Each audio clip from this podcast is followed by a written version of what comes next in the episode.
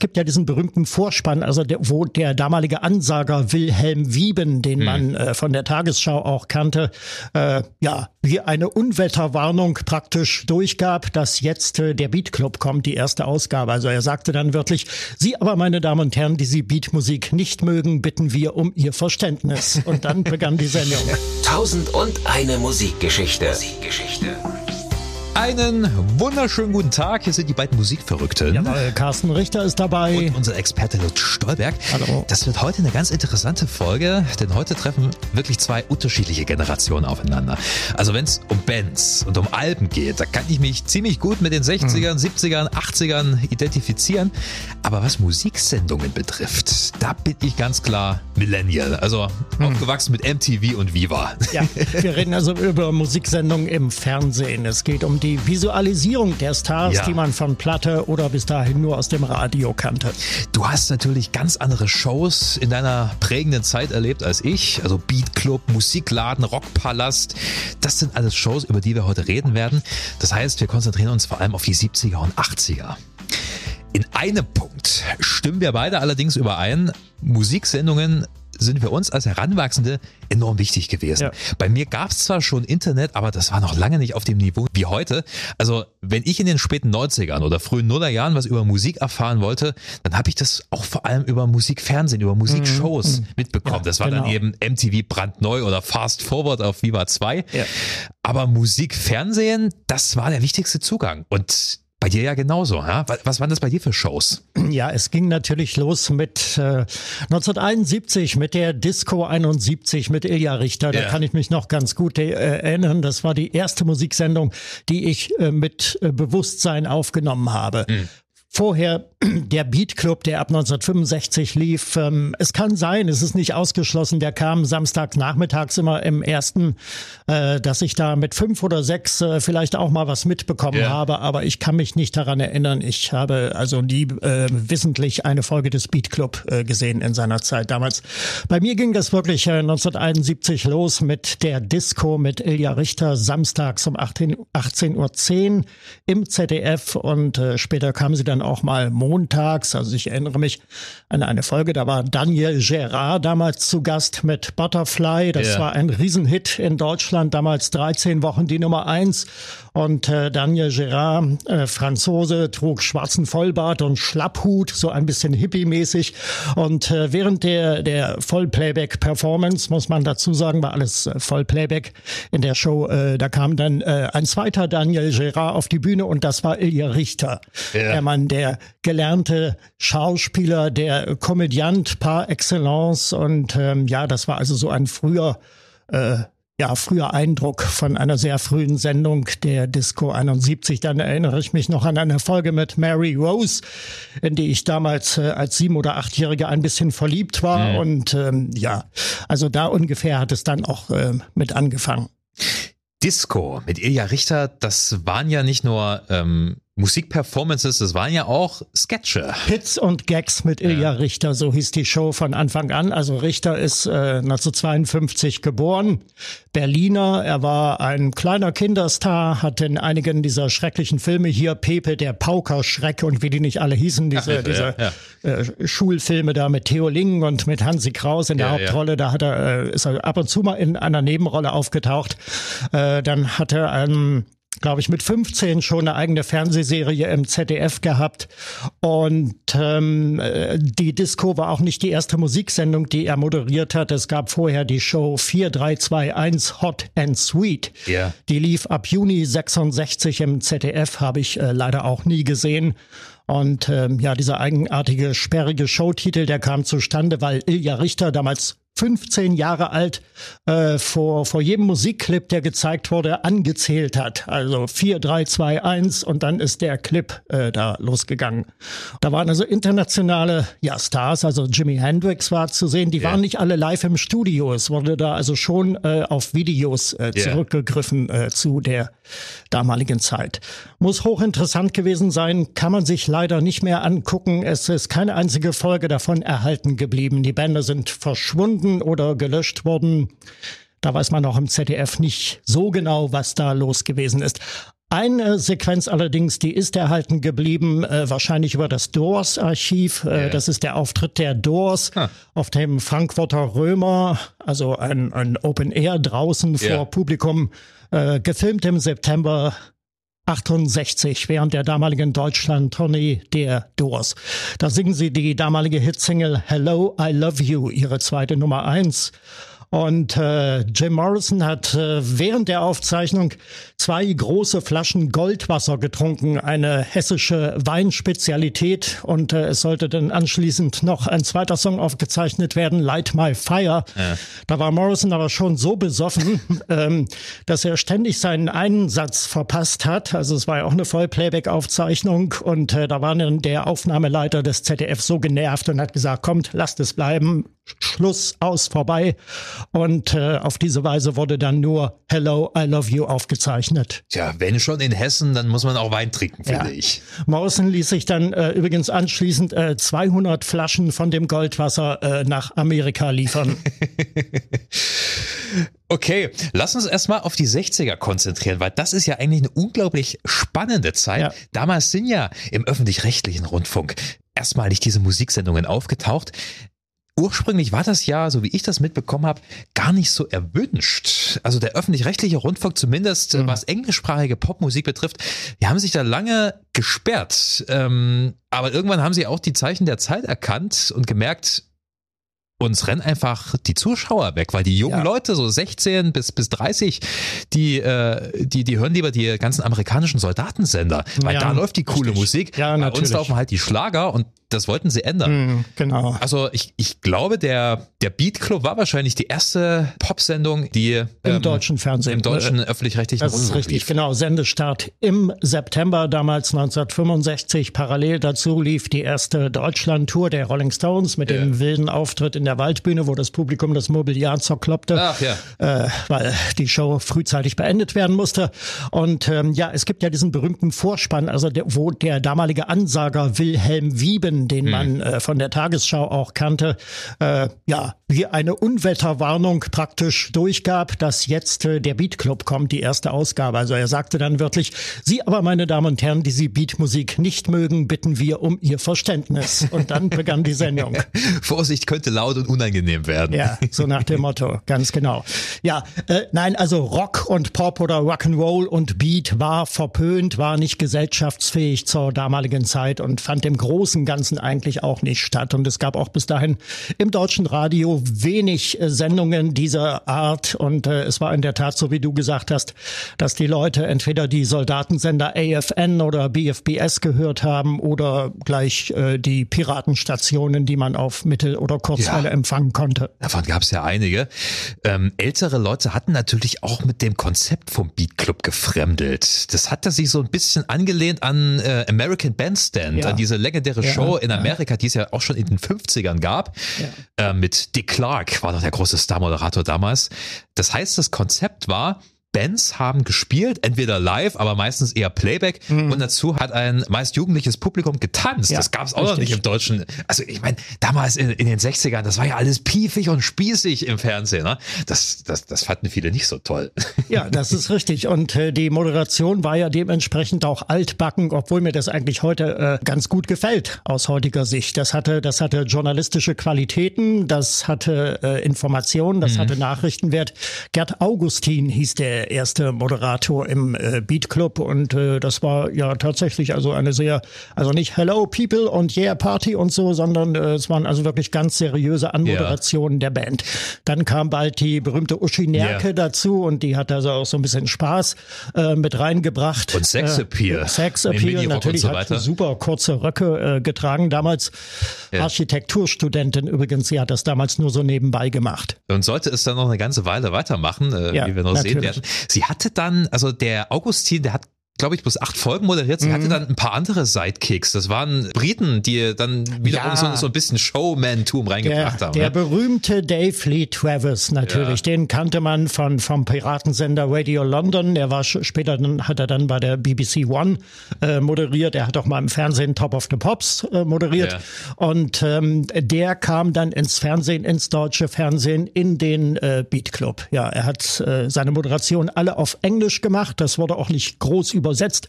Da hielt man sich nicht weiter mit auf. Man ließ das einfach so wirken auf das Publikum und ähm, ja, in der Hoffnung, äh, die jugendlichen Zuschauer äh, würden es schon verstehen, die ja alle Englischunterricht in der Schule hatten. Und ja. so war es ja dann eigentlich auch. Das Wichtigste waren wahrscheinlich so diese, diese Floskeln wie All right, let's groove und so weiter. Ja, ja, ja, ja, ganz genau. Und dann, dann äh, übrigens hat der Beat Club dann ungefähr ab 1966, 67 auch mit Jingles gearbeitet. Da gab es dann schon eigene, ja. äh, auch visualisierte äh, Beat Club.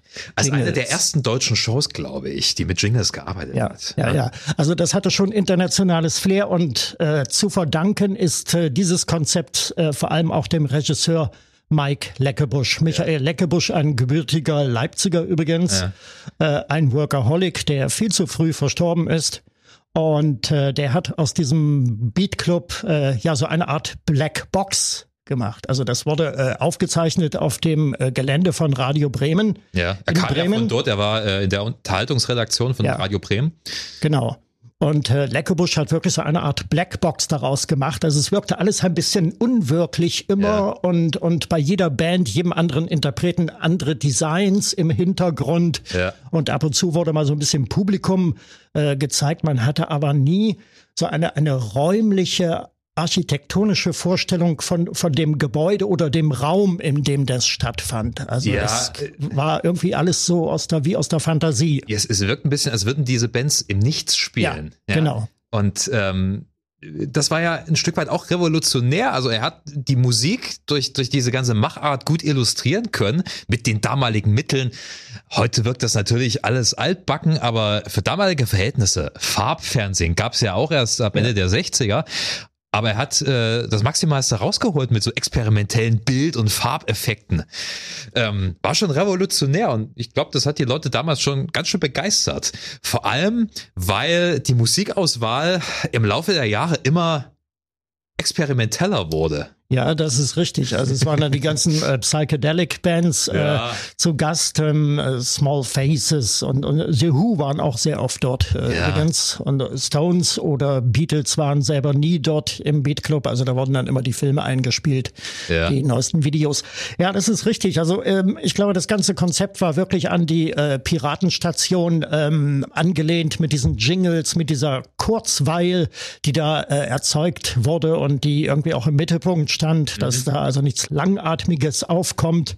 Äh, die kurzen Anmoderationen auch. Uschi Nerke mit ihren legendären Versprechern. Sie hat sich also fast in jeder Moderation hat sie sich versprochen. Sie wusste das auch und dann, wenn sie dann versuchte, da einen englischen Titel anzusagen, hier sind die Small Faces mit, oh Gott, jetzt kommen wir aber hier. Und dann hat sie sich an der Aussprache äh, des Titels da äh, versucht. Es gab übrigens nie eine Beschwerde darüber. Also das Publikum hat das als äh, charmant empfunden. Ist ja auch sympathisch, klar. Absolut. Also ich finde es total unterhaltsam, sich alte Videos anzugucken, ja. vor allem eben aus den frühen 70ern. Da war die Sendung ja. in ihren letzten Zügen, aber da haben so viele tolle Bands gespielt. Das ist Auch richtig. Ganz viele Prog-Bands, ja. Jethro Tull. Ja, ja, ja. Ähm, ab 1969 ungefähr wurde der Beat Club das Forum für Progressive Rock. Ja. Dann wurde der Beat Club auch farbig. Also ab 69 war groß äh, Farbe angesagt im deutschen Fernsehen. Also äh, Willy Brandt hatte ja äh, den, den Startschuss äh, schon auf der internationalen Funkausstellung 1967 gegeben für das deutsche Farbfernsehen. Aber äh, Farbfernseher konnte sich zu der Zeit äh, kaum jemand leisten. Ja. In den ersten Jahren, weil es sauteuer war. Aber ab 69 dann ungefähr, dann grassierte die Farbe im deutschen Fernsehen. Und viele sagen, der Beat Club habe viel von seinem Charme, von seiner ursprünglichen Authentizität verloren, äh, als er farbig wurde. Aber vom Aufgebot her war das äh, exzellent. Also da waren die Purple live im Studio, Emerson Lake and Palmer waren da. Also Black Sabbath. Black Sabbath, ganz genau. Die, die ganze Prog-Rock-Gilde. Ja. Aber ähm, dadurch natürlich nicht mehr so im Mainstream drin. War das der Grund, warum 72 der Beat Club dann eingestellt wurde? Ich denke schon. Ich ja. denke schon. Es hatte damit zu tun und äh, es hatte auch damit zu tun, dass äh, zu jener Zeit kaum noch jemand Beat äh, zu dieser Musik äh, genannt hatte. Ja, also die Beat-Ära cool. war ja schon vorbei. Ja. Also das war eben Rock und Pop jetzt und äh, damit hatte sich das Konzept dann eigentlich auch überlebt. Ja, interessanterweise hat sich ja dann auch dank Mike Leckebusch wieder ein neues Format daraus entwickelt. Ja, aus dem Beat Club wurde dann im Dezember 1972 der Musikladen, mit dem ich dann schon sehr bewusst aufgewachsen bin, also ab 1974 dann wirklich jede Folge äh, geguckt, mhm. genau. Und der Musikladen unterschied sich aber im Konzept her äh, zunächst erheblich vom mhm. Beat Club. Also das war, da fanden Talks statt äh, zwischendurch. Es wurde live gespielt. Viele mhm. Bands spielten ihre Titel live. Es gab äh, zum Teil große Moderationspausen zwischen den einzelnen Titeln. Es wurden Cartoons gezeigt, also politische Karikaturen yeah. zum Beispiel. Also heute, heute überhaupt nicht mehr vorstellbar, dass sowas in einer Musiksendung auftaucht. Und ähm, ja, das wirkte alles ein bisschen gemütlich, äh, so die erste Zeit. Ja. Und ähm, aber es fehlte der Sendung so ein bisschen an Tempo. Ich hatte äh, 1999 mal das große Glück, äh, Manfred Sechshauer zu interviewen, den Moderator ja. des Musikladen. Äh, Sechshauer kam vom Saarländischen Rundfunk ursprünglich. Er hatte da die Sendung Hallo Twen äh, mhm. moderiert. Das war äh, auch eine Popsendung im, bei SR1 Europawelle Saar. Ja. Und er macht also nun den Musikladen und äh, war interessant. Also ein Heroen meiner, meiner Kindheits- ja. und Jugendjahre praktisch äh, selber zu interviewen. Bei dem Oldie-Sender, bei dem ich damals arbeitete, war er im Gespräch als Moderator, aber es ist dann, glaube ich, an den Gagenforderungen äh, gescheitert. Also er wurde dann nicht genommen, aber er war mal einen Tag bei uns im Studio und ähm, mein Programmchef damaliger kam mit ihm vorbei und sagte, hier, Herr Stolberg, machen Sie mal ein Interview ja. mit Manfred Sechsauer und das habe ich dann gemacht. Ja, und er sagte also auch, zum Konzept des Musikladens in den ersten Jahren gehörte also auch, dass das Ganze ein, ein gemischtes Forum war für Live-Musik, für, für Talks und eben halt politischen Karikaturen und kurzen Gags, die da zwischendurch eingespielt wurden. Es gab trotzdem auch so ein paar äh, handwerkliche Sachen, die ich sehr spannend finde und ich glaube, die auch für die damalige Zeit äh, sehr interessant waren. Auch wieder so ein Ding von Mike Leckebusch. Also der war da schon sehr umtriebig. Lichtshows, Lichteffekte, da ja. wurde auch immer viel ja, Wert drauf gelegt. Und Gogo-Tänzerinnen. Ja, die Gogo-Tänzerin, das war dann die allmähliche Sexualisierung des Musikladens, ja. die später auf viel Kritik äh, getroffen ist in der zweiten Hälfte der 70er. Mhm. Aber in den Anfangsjahren hat sich da keiner gestört äh, daran. Ja, Leckerbusch war wirklich ein, ein Besessener seiner Zunft, der da wirklich also kein Gimmick, äh, keine Effekte ausgespart hat. Und äh, interessant war ja auch immer der Abspann vom Musikladen. Da wurden also nicht die, die Namen der Mitarbeiter, der technischen Mitarbeiter, Mitarbeiter eingeblendet, sondern die waren dann alle persönlich zu sehen. Also Aha. dann kam eben Schrift, Kamera und ja. dann wurde der Mensch da kurz gezeigt, ohne Namen. Also ja. die Namen waren dann wahrscheinlich nicht so wichtig in dem Zusammenhang.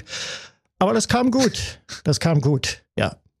Uschi Nerke hat ja auch noch eine Weile mitmoderiert. Ja, sie oder? hat eine ganze Weile noch äh, mitmoderiert. Später äh, zwischendurch ist sie mal ausgefallen, weil sie ein Kind bekommen hat ja. und dann war sie eine Weile weg. Dann hat es äh, Sechs Sauer alleine gemacht und äh, also ich habe den Musikladen regelmäßig geguckt, das weiß ich noch, äh, ab Februar 74. Das war, glaube ich, die Folge vom 20. Februar 74. Da ja. sind äh, Sweet aufgetreten dort mit Teenage Rampage. Eine Band damals. Die berühmte ja. Performance, wo ähm, Brian Connelly das Mikrofon, also den Mikroständer zum Schluss äh, zerbrochen hat, der sicherlich äh, präpariert gewesen ist. Ja. Das fanden wir unglaublich damals, unglaublich toll. Also als kleine, als relativ äh, junge Kinder meine etwas ältere Schwester und ich. Und das war das große Gespräch in der Nachbarschaft. Ein Riesenhallo. Und daraufhin haben wir ja auch unsere erste eigene Kinderband gegründet in Wernigerode damals, die Gruppe Wildcat mit Pappgitarren und Indianertrommeln. Die ja. gab es im Spielzeuggeschäft. Das war unser Schlagzeug. Welches Instrument hattest du? Äh, ich habe Gitarre gespielt, so ein, so ein Federballschläger, da war also ein Stück Pappe mit ein paar Gummibändern draufgeklebt und der Blim Blim Blim und so, das war also es ja. Es hätte also, der Grundstein einer Karriere sein können. Es hätte, Warum es bist hätte, du nicht dabei geblieben? Es hätte aber besser äh, doch nicht. Also der Gruppe Wildcat, das war übrigens meine Erfindung, der Name äh, ja. abgeleitet von einem Matchbox-Auto, das ist so ein kleines Auto, das es im Intershop gab. Ja. Da stand so Wildcat drauf und Wilde Katze.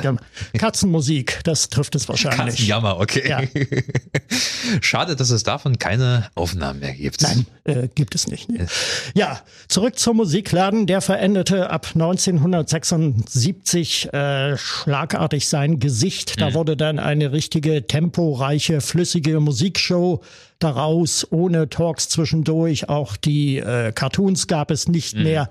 Und äh, es war fast alles Vollplayback. Ja. Man hielt sich dann mit, nicht mit großem technischem Schnickschnack und Live und so weiter auf, sondern es ging dann immer Schlag auf Schlag. Ist natürlich für die Produzenten immer einfacher gewesen. Für die Bands dagegen etwas schwierig, weil du musstest ja schon ähm, performen, es musste lippensynchron sein. Ja, ja, ich finde das für Schlagzeuger immer sehr schwierig, weil die können ja richtig auf ihre Becken hauen. Das hört man ja dann auch im Studio, wenn sie richtig auf ihre Becken hauen. Das heißt, also wenn man mal ganz genau mhm. hinguckt, die, die schlagen dann so ein kleines bisschen weiter oben drüber, aber es vibriert nicht wirklich. Das ist richtig. Es gibt ähm, einige wenige Sequenzen. Also ich erinnere mich an einen Auftritt der Rubets mit Jukebox mhm. Jive, das ja sehr Schlagzeug betont ist. Yeah. Ähm, und äh, später dann auch Police, da war auch mal so ein Effekt, äh, wenn, wenn das Vollplayback aufhört, wenn die ja. Musik leiser hört, dann steht manchmal das Schlagzeug noch so ein bisschen über ja. und dann hörst du, wie die da also richtig äh, äh draufgeschlagen haben, also ich aufgetrommelt haben. Ich kann mir vorstellen, dass Stuart Copeland es sich auch nicht hat nehmen lassen, richtig ja. drauf zu hämmern. Das ist richtig. Ja, ja es gibt gute Performances. Ich habe tolle Videos gesehen, auch eine schöne Performance von Heart, mhm. äh, eine von mir sehr geschätzte amerikanische ja. Band. Billy Ocean hat auch gespielt, eine tolle Performance ja. abgeliefert. Also da war schon gutes Zeug dabei. Ich empfehle jedem, sich da mal ein paar Sachen anzugucken. Absolut. Musikladen hatte gute Künstler. Auf jeden Fall. Absolut. Kann man alles nachlesen, auch unter Wikipedia. Da sind die einzelnen Folgen, alle ja. kompletten Folgen aufgelistet, mhm. wer äh, gespielt hat. Und äh, es wird im Fernsehen gezeigt, in den dritten Programmen, manchmal zu nachtschlafender Zeit. Da werden komplette Musikladenfolgen gezeigt. Oder eben halt bei YouTube, da kann man sich ja. das auch angucken. Ja, es wurde äh, der Musikladen dann äh, an der Schwelle zum, zu den 80ern doch dann eine richtig rasante Musikshow, die eine Stunde dauerte, Sendezeit Sendezeit wurde etwas erweitert yeah. um eine Viertelstunde. Eingangsmotiv, also Titelmusik war dieses berühmte A Touch of Velvet, A Breath of String ja. von, von äh, Mike Wirtz hieß der, ein äh, Produzent aus dem Saarland, ja. der in den 60ern nach England gegangen war. Es war ja eigentlich eine Melodie aus den äh, 60ern schon, A Touch yeah, of Velvet, yeah. wurde dann nochmal neu aufgenommen, dann klang es also so ein bisschen 70er-like. Zum Vorspann wurden dann immer äh, die Interpreten eingeblendet, die dabei sind, ja, und dann ging es eigentlich auch los. Hm. Zack, zack. Und ähm, Songs wurden weitgehend ausgespielt, aber mit großem Fade-out oder so hielt man sich da nicht auf. Die Anmoderationen waren super kurz yeah. und äh, Sechsauer war ganz in seinem Element war kurz und wortgewaltig und auch äh, ja, auf den Punkt. Und äh, es ging, glaube ich, darum, den Leuten äh, innerhalb einer Stunde so viele Acts wie möglich zu präsentieren. Das war das Ansinnen. Es ist schon wirklich ein großer Unterschied, der sich da in den Sendungen nicht nur im Musikladen bemerkbar gemacht hat. Ähm, ab den 80ern wurde es alles zeitgemäßer. Ja kannst du immer noch nicht vergleichen mit heutigen Shows, hast du dann schon wieder andere Elemente dabei, aber trotzdem ähm, ist das schon ein harter Bruch, wenn man sich mal die 70er Sachen anguckt, die nehmen sich Zeit, das ist alles entspannter. Ja. Ab den 80ern wurde es dann rasanter, hast du ja, schon recht. Ja, das ist richtig und ähm, im äh, September 84 wurde ja dann auch der Musikladen eingestellt. Mhm. Also ich habe eine der letzten Folgen noch gesehen, da hatte ich gerade 84 war ich bei der Armee, leider Gottes, aber als ich auf Urlaub war, habe ich eine der letzten Folgen dann noch gesehen, ohne dass ich es wusste. Also ja. das hat man damals auch nicht propagiert. Das ja. kam dann, äh, nachdem die letzte Folge gelaufen war, wurde das erst publik gemacht. Mhm. Und es war ja sowieso ein Problem, das in der DDR alles so äh, mitzubekommen, diese Information. Ja. Aber darum waren ja diese, diese Musiksendungen für uns auch immens wichtig hier in der DDR, ja, weil wir äh, visuell auf Tuchfühlung, also auch wenn die Mattscheibe dazwischen war, mit äh, unseren Stars und Idolen gehen konnten, weil wir sie mal sahen. Yeah. Es gab hierzulande, es gab keine Bravo, es gab keine Pop-Rocky, es gab eigentlich überhaupt keine bunten Illustrierten.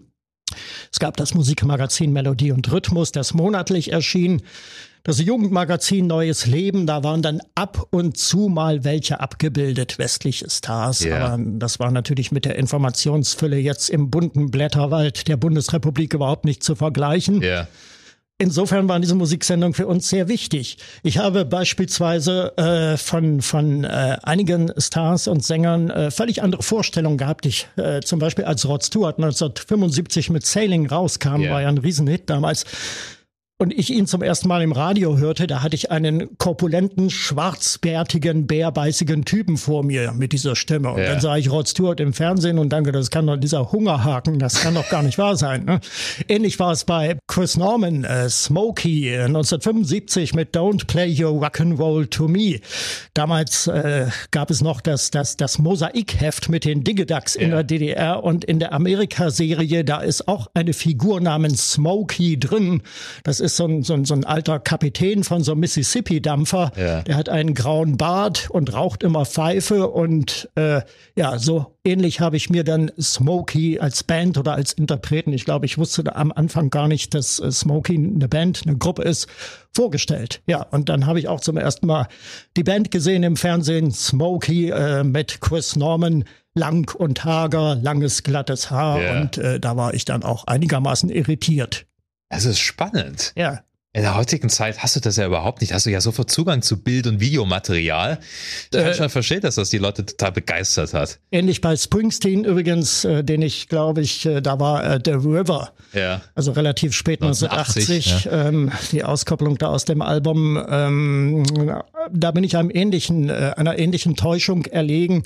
Ich habe Springsteen so für eine Art Redneck gehalten. Irgendwie so einen wettergegerbten, kernigen Amerikaner, der immer draußen ist an der Luft und ähm, ja, gezeichnet vom rauen Leben in der Prärie oder wo auch immer. Ja. Und dann habe ich irgendwann mal Springsteen gesehen und dieses knabenhafte Schönlingsgesicht damals, als er noch sehr jung war. Und äh, ja, das hat mich doch auch sehr erstaunt. Ja. Was hast du eigentlich, äh, wenn du heute so alte Folgen siehst von diesen einschlägigen hm. Musiksendungen, was hast du da für ein Gefühl?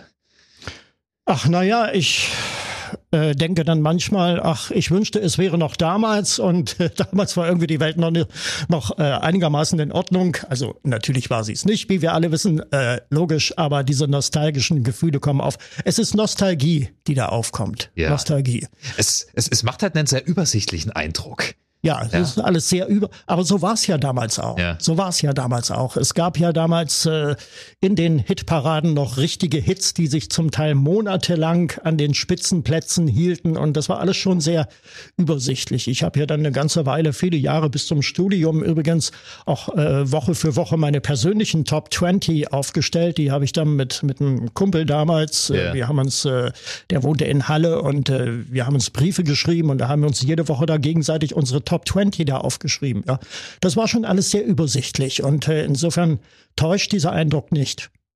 Das ist natürlich krasser Unterschied zu heute. Also wer heute jung ist, es gibt ja gar kein Mainstream mehr. Also es, klar, es gibt diese großen Acts, Taylor Swift, Billie Eilish mhm. und wie sie alle heißen. Aber jeder kann sich seine eigene Nische suchen, hat sofort Zugang über Spotify und alle möglichen anderen Plattformen. Früher gab es ja nur das eine.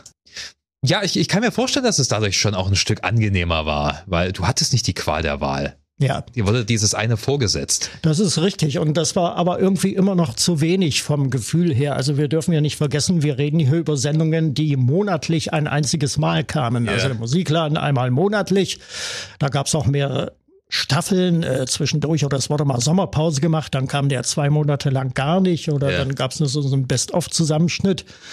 Und bei der Disco war das ähnlich, also auch alles nur einmal monatlich. Aber yeah. da hing man dann natürlich am Fernseher. Man wusste dann immer schon die nächsten Sendetermine, obwohl uns hier in der DDR die Programmzeitschriften dazu fehlten. Äh, ja, dann saß man vor dem Fernseher und hat inhaliert. Einmal yeah. monatlich. Ja, für den DDR-Bürger ist es natürlich dann noch eine krassere Sache gewesen als für Leute, die ja. in der BRD aufgewachsen sind. Aber weil du gerade wieder die Disco erwähnt hast, war das eigentlich so eine Art Konkurrenz zwischen Disco und Beatclub beziehungsweise Musikladen? Ja. Äh, ja, das eine war ja Radio Bremen, das andere, also ARD, das andere war ZDF. ZDF genau, genau, das war äh, ja so der, der das Gegengewicht dazu, das ist richtig. Ne? 4321 Hot and Sweet, also die Vorgängersendung von der Disco, wurde ja auch äh, gezielt als Konkurrenzsendung ja. zum Beat Club damals äh, gestartet, wurde auch Samstagnachmittags äh, ausgestrahlt, also ähnlich wie der, der Beat Club dann auch. Und äh, später gab es dann diese, diese Überschneidung, nicht mehr diese zeitlichen Überschneidungen, als ähm, aus dem Beatclub der Musikladen geworden war und aus Hot and Sweet eben halt die ZDF Disco. Aber das waren eigentlich so die beiden Sendungen, also Musikladen ARD und ZDF äh, Disco. Äh, das musste gesehen werden. Das waren die beiden Leuchttürme des ja. Musikfernsehens im deutschen Fernsehen. Ich habe das Gefühl, dass äh, in der Disco ähm, eine größere Genrevielfalt ja. war, weil er eben nicht nur Pop und Rock lief, sondern auch Schlager ja. und Country. Sehr viel Schlager, genau. Wie fandest du das als Teenager? Naja, Schlager hat uns natürlich immer genervt, irgendwie. Hossa, also, Hossa! Ja, ja, ja, sie waren ja alle da, sie waren ja alle da und ähm, wir haben uns immer gesagt, dafür gibt es ja eigentlich die Hitparade mit Dieter Thomas Heck für den Schlager. Das hätte Stimmt, ja eigentlich ja. nicht sein müssen. Man hätte ja einfach nur sich auf Pop und Rock äh, beschränken können und äh, nee, Schlager haben immer genervt genervt, zumal eigentlich jeder zweite Song in der Disco damals ein Schlager war. Ich habe gelesen, dass die Sketche, die Ilja Richter aufgeführt hat, äh, dass er sie teilweise mit seiner Mutter zusammengeschrieben hat. Ja, das war ein Familienunternehmen, das ist richtig. Also Richter war ja auch noch sehr, sehr äh, jung damals, er Gut, war nur ja. inzwischen Anfang 20. Ja. Ähm, das ist richtig. Also seine Mutter hat da mitgemischt und äh, er hat äh, sein, seine Schwester Janina, äh, die hat er auch äh, mhm. eingespannt. Aus der wurde dann später eine, naja, nicht ganz so große Schauspielerin, aber sie war als Synchronsprecherin, war sie sehr umtriebig. Ilja Richter ja auch. Richter auch, ja. König natürlich. der Löwen, ja. Timon, das kleine ja, Erdmännchen. Ja, ja. ja. Genau, richtig. Insofern war das ein Familienunternehmen. Ja, die berühmten Sketche, manchmal haben sie genervt, Manches war aber auch lustig. Aus heutiger Sicht ist vieles altbacken ja. und man kann kaum noch das Gesicht verziehen. Ehrlich gesagt, es gibt übrigens äh, eine Episode. Äh, es gab ja 1975 einen Sketch zusammen mit Telly Savalas. Telly Savalas war damals mit If, dieser äh, gesprochene Hit, ja. sehr erfolgreich Nummer eins in England und ist damit also auch in der ZDF Disco aufgetreten ging da irgendwie so eine Friseurnummer. Ähm, Telly Savalas kam zum Friseur und mhm. äh, Ilja Richter war, der war nun äh, der Frisierende und äh, ja, ich weiß jetzt nicht mehr ganz genau, wie es abgelaufen ist. Aber auf jeden Fall war wohl Telly Savalas äh, sehr begeistert von ihm und meinte, er könnte mit seinem, äh, mit seinem Talent, mit seinem Humor es doch mal in Amerika versuchen. Und äh, er hat dann wohl Ilja Richter tatsächlich äh, oder wollte ihm verschaffen einen äh, Vorsprechtermin in Los Angeles. Und er ist dann da, das beschreibt er auch in seinem Buch, äh, ziemlich eindeutig, also der Ilja Richter äh, nach Los Angeles gereist zu Telly Telly Savalas, aber der hatte sich das inzwischen schon wieder anders überlegt ja. und äh, führte ihn dann zum Fenster und zeigte ihm, ähm, siehst du die Stadt, die große, große Stadt dort unten mit den vielen Lichtern und mach dir bitte bewusst, kein Mensch wartet hier auf dich. Ja. Ich weiß dann gar nicht, ob der Vorsprechtermin noch stattgefunden hat, aber auf jeden Fall aus der Karriere in Hollywood äh, wurde dann nichts. Aber hey, er war mal in LA. Immerhin. ich glaube, ja. das ist einfach so dieser grundlegende Unterschied zwischen ähm, deutscher und amerikanischer Höflichkeit, weil die Amis sind schnell mit solchen Komplimenten ja. und meinen das aber gar nicht die so. Das gar nicht so. Ja. Und in den 70ern hast du das auch noch nicht so richtig gewusst. Es ist ein junger Showman gewesen. Guck mal, als die letzte Disco-Folge mit Ilja Richter lief, da war der knapp 30, also zwei Tage vor seinem 30. 30. Geburtstag lief, glaube ich, die letzte 82. Folge. Habe ich gelesen. Ähm, das ist ja wirklich blutjung. Und man kann es mal versuchen, warum nicht? Ist man mal an der Westküste ja, gewesen, ist ja. auch schön dort. Natürlich, ja. ja, die Disco, äh, sie wurde dann übrigens gegen seinen Willen abgesetzt. Aber ich glaube, äh, das war, das Konzept war auch nicht mehr zeitgemäß mit ja. den Sketchen, die auch nicht wirklich besser wurden im Lauf der Zeit. Und ähm, ja, 1982 war dann Schluss. Ilja Richter und ähm, ich habe ihn mal in einer Talkshow erlebt, äh, da war er dann ziemlich verbittert. Ja und hat gesagt, äh, das ist leider so, also Sender werfen Leute raus und so war das eben leider auch beim ZDF. Haifischbecken Medien. Ja. Nachfolgesendung war dann übrigens Vorsicht Musik mit Frank Zander. Ja, ja, ja. Eine Sendung, die nie ein eigenes Profil entwickelte, aber gut, äh, man hat, hat die Stars eben dort weiterhin gesehen. Hat er da nicht, wie hieß die Sendung? Bananas? Hat er doch auch moderiert. Das war im oder? ersten. Ja, Zander, ja. Zander hat viele Musiksendungen. Bananas, natürlich die Plattenküche ja. mit äh, der berühmten Helga Feddersen, ah, ja, Helga ja, und Frank. Das war wirklich Kult. Beim WDR produziert in Köln damals und ähm, zweite Hälfte 70er bis Anfang 80er ungefähr ging die Plattenküche.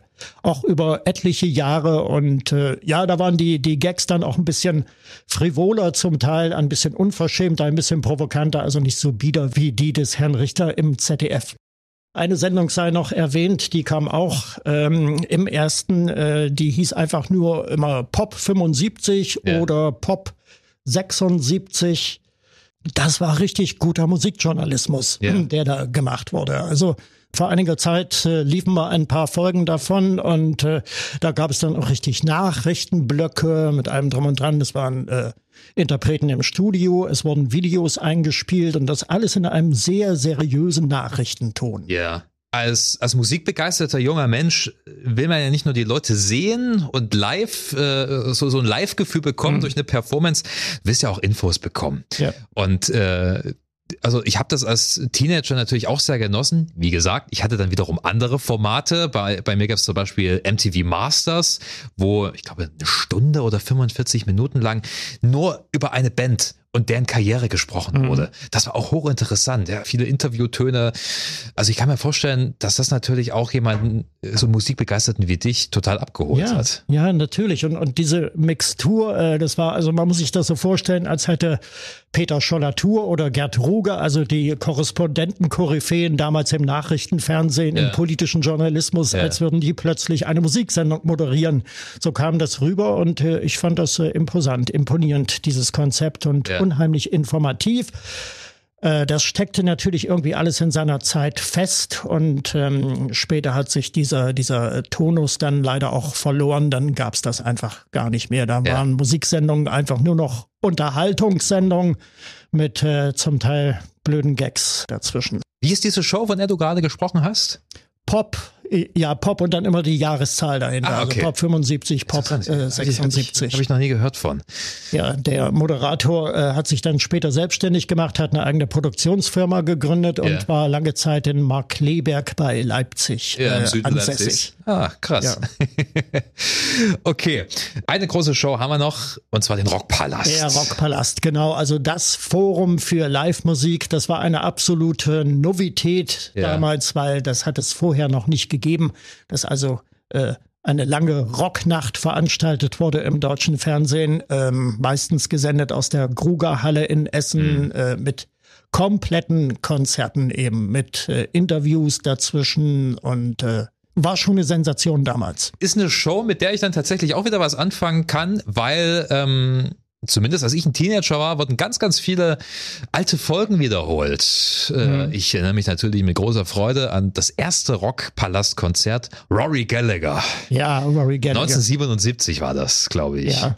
Rory Gallagher sowieso ein großer Gitarrenheld für mich und er hat auch eine tolle Show abgeliefert. Aber es gab noch vier weitere. Grateful Dead, The Grateful, Who, das ja. war glaube ich an einem äh, Abend, oder? Also, genau, das war dieser berühmte 28. März 1981. Das war auch äh, das Datum der zweiten Uhrenumstellung auf Sommerzeit. Ja. Äh, an dem Abend lief also die Rockpalastnacht. Ich war zu Hause alleine und konnte also den Fernseher voll aufdrehen und äh, musste nicht darum kämpfen, das überhaupt sehen zu dürfen. Und äh, es war äh, phänomenal. Also der Auftritt von äh, The Who, der mich äh, unheimlich begeistert hat. War eine äh, geile Show. Leider nicht mehr mit Keith Moon. Leider nicht mehr. Kenny Jones damals an den Drums. Ja. Und äh, ich weiß nicht, ich saß damals äh, im Wohnzimmer und schaute nebenbei, schrieb nebenbei noch einen Brief an meine damalige westdeutsche Brieffreundin, ja. Antje Vogler.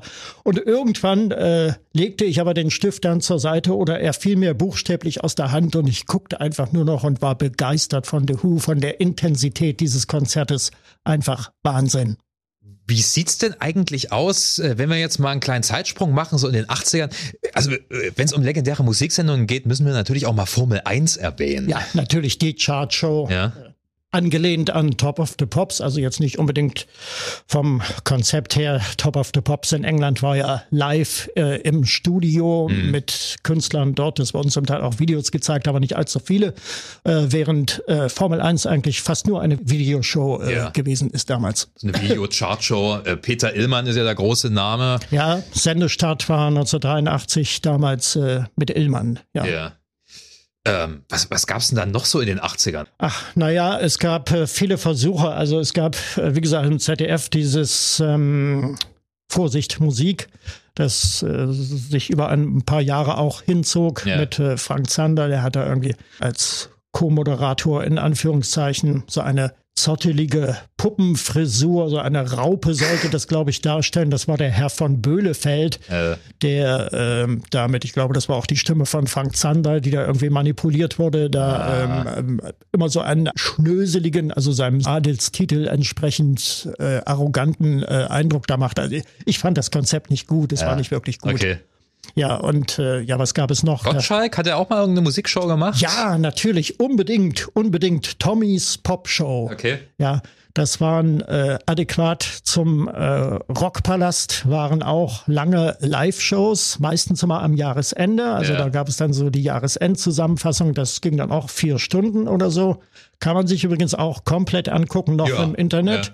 Und man sieht dann, wie, wie gut der damals war, der frühe Gottschalk. Also er war wirklich ein exzellenter Moderator und auch, auch gerade was so Musiksachen und so. Musikexpertise, äh, wirklich äh, große, ja. Ja, Absolut. Das war Tommys Pop Show. Gab es zwischendurch in mehreren Staffeln, aber auch als Kleinformat von mhm. 45 Minuten, lief irgendwann in der Woche und äh, da wurden dann auch Videos gezeigt. Also ich erinnere mich an 82, da kam da so eine Staffel mit mehreren Folgen, da habe ich Common Eileen gesehen, Texas Midnight ja. Runners, das Video, äh, Supertramp, It's Raining Again ja. und, und hier äh, Musical Youth, Past the Dodgy wurde ah. auch gezeigt. Also es war eine reine Videoshow. Gottschalk saß dazwischen im Studio ohne Publikum ja. und äh, ja, hat eben einfach die Videos anmoderiert. Gab es nicht auch so ein Format, ich weiß gar nicht, ob das überhaupt eine Musikshow war, ähm, mit, mit, diesem Affen, der von Ronny, Otto. Das war auch Ronnys Popshow. Ronnys, ja, das ja, war genau, das, das, das von Otto ja, ja, ja, das war der Affe, der Schimpanse, der hieß Ronny ja. und da wurde dann die Stimme von Otto, das waren dann irgendwelche grunzenden Affenlaute da. So, ja, und, so, ja, ja, aber man, man, Otto hörte man schon raus, yeah. Otto Walkes und äh, ja, vom Konzept her angelegt wie Tommys Popshow, also auch Videos. Ja, war wahrscheinlich so ein bisschen Satire-Gedanke, oder? Ja, wahrscheinlich. Tommy, ja. ja, spricht aber irgendwo ein bisschen auch für die Verflachung des Musikfernsehens damals. Ja. Das hatte also nicht mehr, nichts mehr mit dieser wunderbaren Pop 75 Sendung da im ersten zu tun mit äh, Musikjournalismus. Eigentlich sind wir da ja auch schon im MTV-Zeitalter. Ja. Äh, da wollen wir jetzt aber gar nicht so groß drauf eingehen, weil wir wollten uns ja eher so auf den deutschsprachigen Raum so mhm. bis 80er konzentrieren.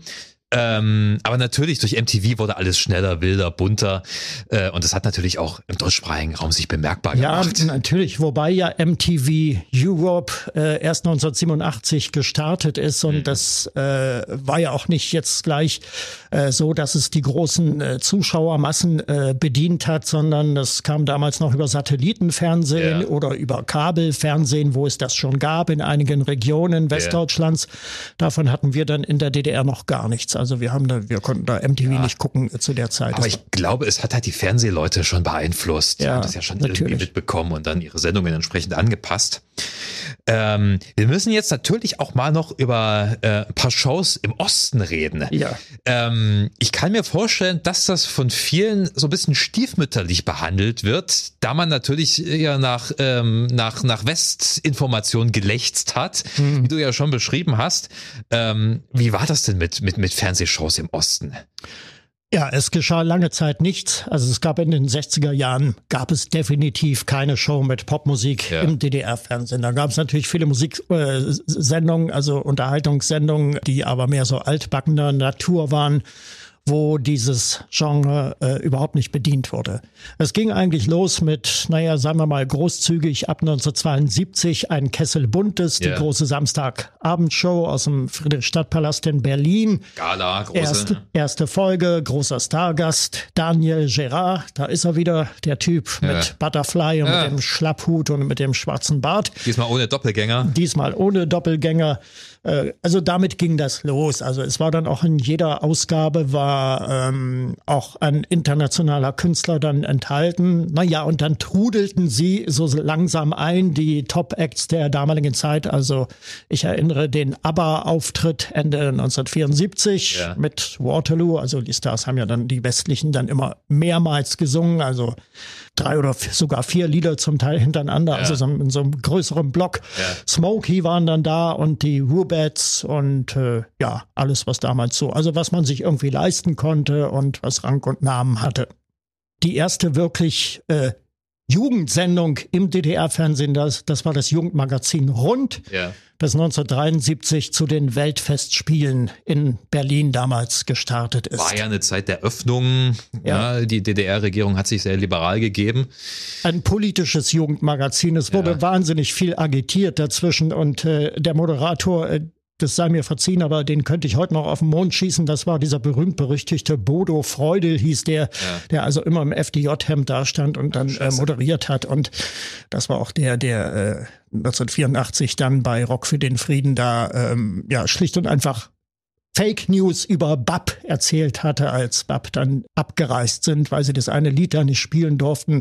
Herr Freudel hat dann äh, dem Publikum erklärt, äh, die Gruppe BAP wollte nicht unter dem Symbol der Friedenstaube spielen. Heute nennt man sowas Fake News. Hat so nicht gestimmt. Ja, davon gab es wahrscheinlich einiges ja. bei diesem Typen im FDJ-Hemd. Er, er war auch kein guter Moderator und aber egal, also äh, rund kam dann immer samstags nachmittags, glaube ich, 16 Uhr hat ja glaube ich, sogar zwei Stunden gedauert, wegen der vielen politischen Wortbeiträge ja. zwischendurch. Aber es waren dann eben auch internationale Künstler mal da. Also an einen Auftritt von Matt erinnere ich mich. Glamrock, ähm, ja. Glamrock, genau. Tiger Feet haben sie da gespielt. Das musste man natürlich gucken. Auch die, die furchtbaren Poppies waren mal da, dieser französische Kinderchor mit Isabelle Themen. Äh. Ja, das war auch äh, ziemlich schlimm. Ja, und dann natürlich auch viele, viele äh, Ostkünstler, das ist klar. Also Renft war regelmäßig da bis zum Verbot. Es wurde ja. sogar, sogar ein Musikspecial mit Renft äh, aufgezeichnet. Ja, ja. Sehr interessant. 74. Wir hatten, glaube ich, auch darüber, darüber gesprochen in unserer Folge über Renft. Genau. Das Musikmagazin rund. Mhm. Wie ging es weiter? Was dann, ist noch zu erwähnen? Ja, dann ging es weiter. Dann gab es äh, viele Versuche in den 80ern. Äh, das war zum Teil sehr innovativ. Also da gab es eine, eine Sendung Klick, ja. hieß die. Die kam immer am Sonntagvormittag äh, von drei Mädels moderiert äh, darunter auch Victoria Herrmann, die dann relativ äh, bekannt geworden ist, später als äh, Moderatorin auch nach der Wende. Mhm. Und ähm, ja, das war also eben halt so ein kurzes, knackiges äh, politikfreies äh, Jugendmagazin mit, äh, mit Schminktipps und äh, Pipapo, aber eben halt äh, auch mit Musik, äh, ja. vornehmlich auch Videoclips, ja. äh, die gezeigt wurden. Der berühmt-berüchtigte Karl Eduard von Schnitzler hat sich damals aufgeregt, äh, wortwörtlich hat er gesagt, Klick ist die erste Westsendung im DDR-Fernsehen. Schnitzler war ja auch so ein, so ein, so ja, der Sudelede, Chefkommentator im DDR-Fernsehen, ja, berühmt berüchtigt durch den Schwarzen Kanal. Kannte man damals. Ja, und dann gab es noch ein anderes äh, Format, das hieß Stop Rock. Das äh, wurde ab circa 1984, 85 gesendet, kam, glaube ich, einmal monatlich, war eine richtige Wertungssendung, also eine Hitparadensendung für einheimische Popmusik, also für DDR-Rock und Pop. War relativ flott auch gemacht. Äh, es gab keinen Moderator, es gab eine moderierende Stimme, aber die kam aus dem Off ja. und die hat dann immer die Platzierung angesagt und dann wurden da die Clips dann mit den DDR-Künstlern äh, eingeblendet. Ja die wahrscheinlich bekannteste Show mit Live-Acts, es war wahrscheinlich Bong, oder? Mit Jürgen Karnay. Ja, ja. da ja. grüßen wir unseren lieben Kollegen, der ja. auch hier bei RSA hm, genau. äh, mal eine Weile gearbeitet hat und der übrigens ähm. auch ein Fan dieses Podcasts ist. Ach, tatsächlich, ja. Ja, ich liebe euch wirklich damit, ihn für eine separate Folge das äh, vors Mikrofon wert. zu holen. Ja. Ich würde mich da echt drauf freuen. Jetzt haben wir leider gar nicht so großartig die Zeit, weil wir so viele Shows abhandeln. Ja. Aber über Bong müssen wir trotzdem auch mal reden. Ja, natürlich. Aber Bong hatte ja auch eine Vorgeschichte und äh, ja. das war, war, das berühmte Schlagerstudio, das in den 70ern immer gezeigt wurde, war, glaube ich, auch einmal monatlich. Moderator war auch ein ganz berüchtigter Typ. Chris Wallasch äh, mhm. mit Schlips und Kragen und der hat sich politisch immer einen abgebrochen, der Mann. Also da kam dann, äh, es, gab, äh, es war nicht nur DDR-Schlager, sondern auch so aus, aus den östlichen, aus den Ostblock-Ländern. Yeah. Und Ich feature Serfesi, Nummer vier, Sozialistische Föderative Republik Jugoslawien. Und äh, okay. ja, also dadurch war der gute Mann berüchtigt. Oder es wurde nicht Polen gesagt, äh, es wurde natürlich Volksrepublik Polen gesagt. Es wurde auch nicht CSSR gesagt, sondern Tschechoslowakische Sozialistische Republik. und äh, ja. das ist ein sowas von auf den Sender gegangen. Aber es gab nicht nichts anderes und äh, man guckte es natürlich auch. Und dann war Wallasch oder war überhaupt dieses ganze Konzept dann irgendwann nicht mehr tragbar und dann kam eine Weile nichts und dann kam Bong. Also Bong war eigentlich die Nachfolgesendung vom Schlagerstudio. Es ja. war so konzipiert, aber natürlich weitaus ähm, moderner und mit einem guten Moderator. Jürgen Kahner, der hat es einfach verstanden. Das Konzept war ja, dass mehrere aktuelle Hits aus den DDR-Charts gegeneinander angetreten sind. Und der Siegertitel konnte dann in, ich glaube, bis zu drei Sendungen wiedergewählt werden und hat damit den silbernen Bong bekommen. Äh, richtig, ja, genau. Ja, welche Bands haben, haben da gespielt? Hm, sie waren eigentlich alle da, also Karat, Pudis, aber auch kleinere Acts, also Schabulke-Projekt kann ja. ich mich erinnern, solche naja, solche Kleineinsteiger, die zum Teil noch Amateurstatus hatten, äh, die sind dort auch zum Zuge gekommen. Ich glaube, äh, Jürgen Kahner war nicht der Moderator, der sich das alles hat von der Sendeleitung vorsetzen lassen, wer da kommen darf und nicht, sondern er hatte auch viele eigene Kontakte spielen lassen und äh, die Leute zum Teil auch wirklich selber geholt. Ja, Jürgen hat unglaublich viele spannende Geschichten zu erzählen. Deswegen sagte ich, eigentlich müssten wir ihn mal für eine ja. separate Folge. Wir haben jetzt leider keine Zeit, beziehungsweise ist die Aufnahme jetzt auch sehr spontan entstanden. Ich glaube, wir hätten ihn auch gar nicht mehr ranbekommen.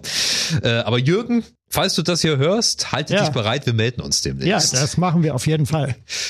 Welche Shows sollten wir noch erwähnen? Ich glaube, die wichtigsten, die haben wir jetzt schon alle durchgesprochen. Mhm. Also ich, ich will jetzt auch gar nicht so großartig auf den internationalen Raum verweisen. Mhm. Dann müssten wir auch über Top of the Pops reden. Ja, natürlich. Über, ja. Ähm, äh, American Bandstand hatte ich ja schon erwähnt.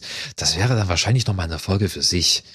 Ich hätte gerne eine Folge gemacht über, äh, über MTV, da hätte ich natürlich viel äh, dazu quatschen ja. können, aber vielleicht machen wir das auch das irgendwann sehr mal. Sehr gerne, da ähm, höre ich dann zu. Sollten, das sollten wir uns mal irgendwie aufschreiben. Mhm. Ihr könnt übrigens auch nach wie vor äh, Themenwünsche abgeben. Viele Hörer machen das. Viele Grüße übrigens an äh, alle, die uns hier Sachen vorschlagen. Wir haben so viel auf der Liste stehen, das müssen wir erstmal alles abarbeiten, Richtig. aber äh, wir haben es uns aufgeschrieben. Mhm. Also es kommt regelmäßig was rein, coole Ideen. Äh, wir freuen uns über jedes Feedback, also meldet euch. Das geht ganz bequem auf der Website unseres Haus- und Hofsenders. Das heißt rsa-sachsen.de 1001 Musikgeschichte. Das findet ihr dort ganz einfach.